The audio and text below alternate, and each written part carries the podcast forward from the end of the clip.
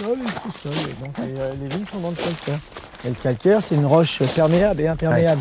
C'est une roche euh, très tendre où la vigne s'engouffre très bien et surtout une, une roche qui fait de la réserve. C'est-à-dire, cette année, on est en, en stress hydrique.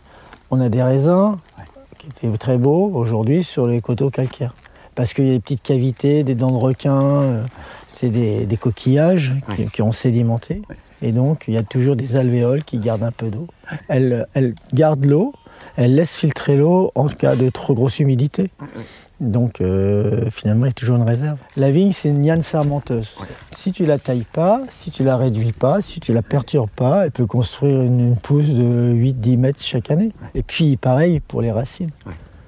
C'est Claude Bourguignon qui dit que la racine de vigne peut aller jusqu'à 1000 mètres de profondeur.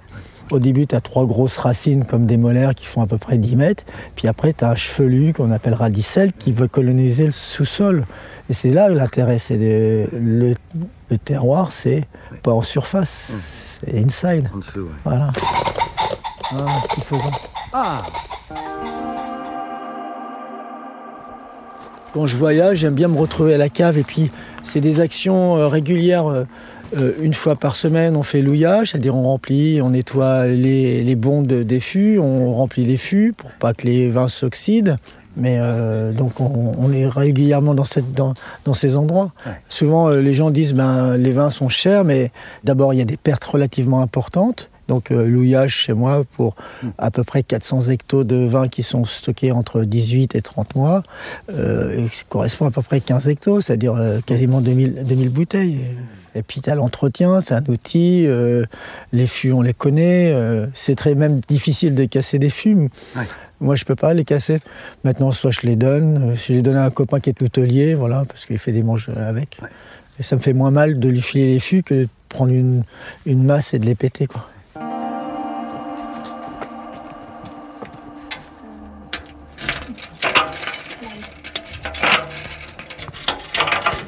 Exemple, là, les fûts, ils ont transpiré, ça sent un petit peu. Ouais, ça sent fort. Mais parce que je suis pas venu de la semaine. Il est tombé de l'eau, donc des basses pressions, donc il y a plus de volume, donc c'est dû déborder. Voilà, donc ici c'est température constante, hydrométrie constante, donc il y a juste une ouverture, parce qu'il faut quand même dans les caves une ouverture pour que les, le bois respire et que les vins respirent. Ils sont là, tranquilles. On les touche quasiment pas. Il y a des vins de 2017 qui- qu'on va mettre en bouteille, donc il n'y a jamais eu de soutirage. Ça fait quasiment deux ans qu'ils sont, en cave. D'ailleurs, on va les goûter, euh, les Perrières. Puis euh, les vins en attente, donc il y a Nuit d'ivresse euh, 2018 et euh, Perrière euh, 2018 qu'on mettra en bouteille dans, pour les Nuits d'ivresse peut-être dans six mois et Perrière dans un an. Merci. Alors c'est quand même pas des graviers communs parce que surtout le millésime, qui est un millésime euh, exceptionnel. Moi je pensais que j'avais fait le meilleur millésime avec le millésime 2005, avec des vins euh, puissants, riches, soutenus, atypiques de la Loire finalement. Mais 2018 ça enterre 2005 de loin. quoi.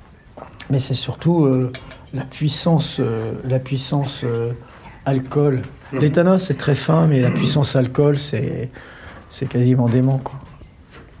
Moi j'ai eu dans ma carrière professionnelle finalement j'en ai eu quelques-uns, mais moi j'ai 89-90, mais j'étais encore un peu jeune, avec euh, certainement des lacunes parce que c'était pas construit comme aujourd'hui. Je récoltais à la main, mais euh, y a des petits détails. Euh, sulfite et la vendange, parce qu'on nous avait appris comme ça à l'école. J'ai jamais levuré, mais bon, euh, j'en étais pas loin s'il avait fallu le faire. Déjà, on pouvait dire, déjà à l'époque, j'étais déjà dans une espèce de lutte raisonnée, donc déjà j'étais déjà un peu précurseur. Mais c'est surtout le- la rencontre euh, chez Marcel Lapierre où, en 87 où j'ai pris un G, quoi. J'ai pris un G, il s'est passé quelque chose.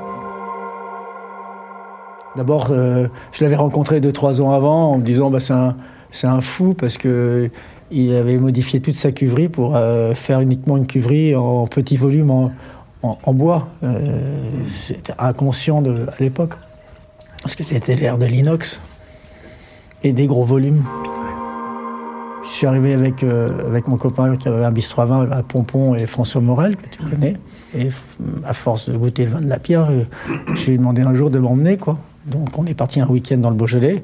Et là, je me souviens très bien de lui avoir dit, finalement, ce que tu fais, c'est de la culture biologique.